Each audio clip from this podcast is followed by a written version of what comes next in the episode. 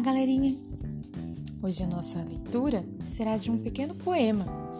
Ele se chama O Segredo da Joaninha. Você encontra ele no livro Despertar. São atividades criadas pela professora Nilce Fernandes e a professora Rosana Paula, do, da editora Terra do Saber. Então vamos lá? O Segredo da Joaninha.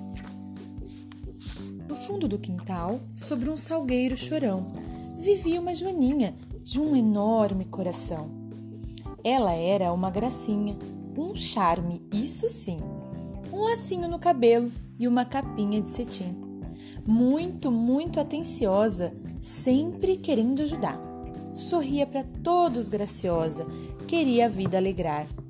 Mas um mistério a envolvia e todos queriam saber o que aquela capinha tanto tinha para esconder. Numa tarde bem chuvosa, passeando pelo jardim, uma rajada de vento levou-lhe a capa de cetim. A Joaninha, apavorada, não sabia o que fazer. Observada por todos, tentava se esconder.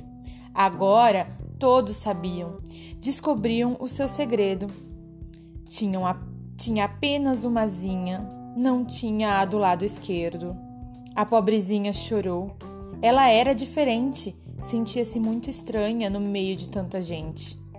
Mas todos se aproximaram para confortar a Joaninha e explicar com carinho que diferenças todos tinham. Enquanto isso, revoavam pelo céu as borboletas. Traziam uma nova capinha, agora de cetim e violetas.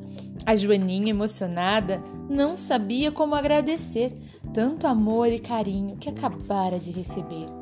Descobriu ser importante com um jeitinho de ser. Podia viver a vida sem precisar se esconder.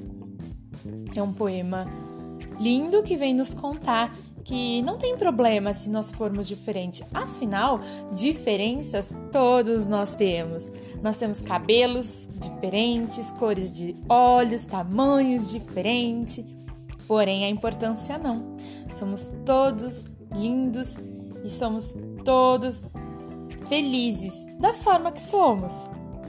Então a gente não pode ter preconceitos e achar estranho quando alguém é diferente porque igual ninguém é, né?